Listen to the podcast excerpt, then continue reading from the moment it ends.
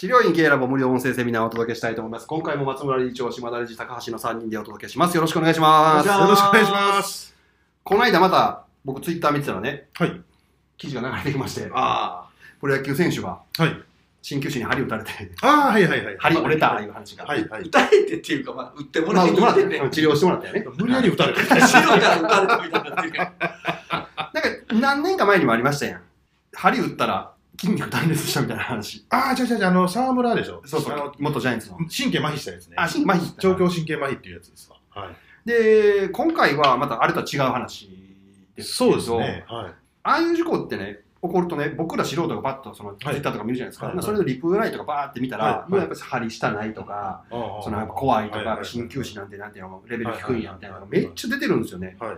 僕はまあこの業界、こうやって知芸がおってはい分かってるから、何言ってんねんなと思うんですけど、うんああいうの出たら結構きついですよね。ああ、そうなんや。いや、鍼灸師がきつくないですか？あんまり気にせえへんのっすよね。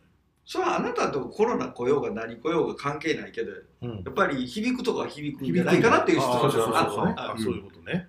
うん、響くんかな。いや、僕、よっしゃ思うもん。ダメダメだ。えだって、よっしゃ思えへん。うん。ススコア上がるし。スコア上がるやん。うん絶対。で、患者さんも聞いてくるじゃないですか。うんうん。なんかこんなんあったけど、あれって何なん？うん。ここではちょっと言われへんけど、あ、こうです、ああですわって言ったら、うんああ、なるほどねって終わるじゃないですか。要はその説明できる力があればいいってことね。うんうんうん一般的にね、こういうマイナス、業界にとってマイナスのことがあったときって、島さんなんか、ん？なんて指導するっていうか、なんか具体的に何やれとか言います？うん。これチャンスなんですよ。うん。一番いいのはマスコミパブリシティが効くんで、うん。まあ、まあちょっと古いやり方ですけど例えば産地偽装の問題があったりとか、はいはえー、と農薬の問題があったりした時の時にはこういうじ事件ニュースバリューすごく大きいじゃないですか、うんニュースが走った時はだから産地偽装を暴く解説ガイドブックを作りましたって言ってマスコミにファックスしたらもうほぼ取材来るんでうーん、なるほど、なるほど。うわ、それやろうかな。でそれをやっぱり困ってる人のためにいわゆる国民のために無料で配布したいとうん言ったら、うまくいけば新聞社うまくいかなくてもミニコミ誌の会社が受付をしてくれるんでかなり信頼性が強いんですよ。申し込み先申し込み先が民間企業じゃなくて民間企業ですか一企業じゃなくてそのメディアの方にうん資料請求行くんで、その場合はかなり結構有料なリストが取れると。例えばなんですけど、今回みたいな事例やったら、治療家はどういうそのプレスリリースを送ったら一番効果的ですかね？いやもう鍼灸師が語る、えー、と何々チームの何々選手事件の真相あ真相が一番じゃないですか？うん知りたいもんしかも、あれね、な松村さん、それバッチリのやつ書い？たね。すぐブログ。3000文字書いた。しかも数十分でいった。一気書き生き書き久々にやったね、あのプロットも何も作らずに。でそれがまた僕見ててツイッターやったでしょ、はい。あれツイッター上げた時にやっぱ反応率全然違いましたね、はいはい普通と。うん。すごいなと思って、まあ、リンクへのクリックとうん。プロフィール必はい。ず見られるんですけど、リンクへのクリック20%超えてたもんね反応。はい。はい。普通あんなないですよね、うんうんあれ間違えたらあかんのはそのニュース記事へ飛ばすようにしてたらやばいんですけどちゃんとブログ飛ばしてるから何十分で100を余裕で超えてましたもんね、はい。まず、はい。全部100見見てもらったうちの20ぐらいが来てましたもんねリンク。アップして10分で78ビューとか。おやったから、うん。もう10分経ってないぐらいで、うん。あれっていう。でこれってまた起きる可能性ありますよありますあります。十分に、はい。まあ同じ針折れるとかじゃない、はいはい。事件何かあります何かこういうのはね。やっぱりリスクとしてあるわけでうん。ちょっと頭の片隅において用意しとくもありですよね。そうですね。やっぱり勉強しとったらすぐ分かれろっていう、この身も蓋もないこと言っちゃう。言っちゃうとそうなんですけど、うんまああの、うん。まず自分がやっぱり事故にならないように気をつけとったら書きやすいんですよ。うんうん僕はやっぱり接心事故って言うんですけど、やったことないもん。でまあ、僕自身ももう19で入ったとかガンガン打ちまくってたんで、その頃から僕今まで鍼灸で事故を起こしたことないんですよ。まあうんほとんどの鍼灸師がそうなんですよ、うん多分。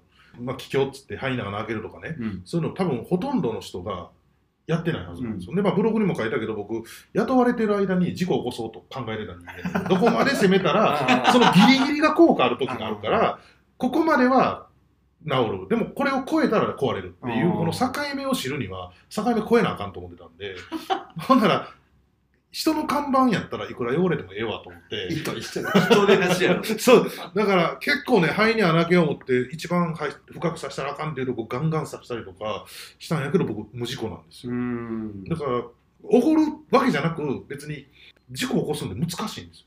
意外とね意外と。だから、よっぽど、まあ、これは別にその治療院の人を批判するわけじゃなく、うんじゃなくね、絶対に僕がやらへん、危険って分かってるから、絶対にやらへん何かを知らずにやってはるんやろうなとは思います。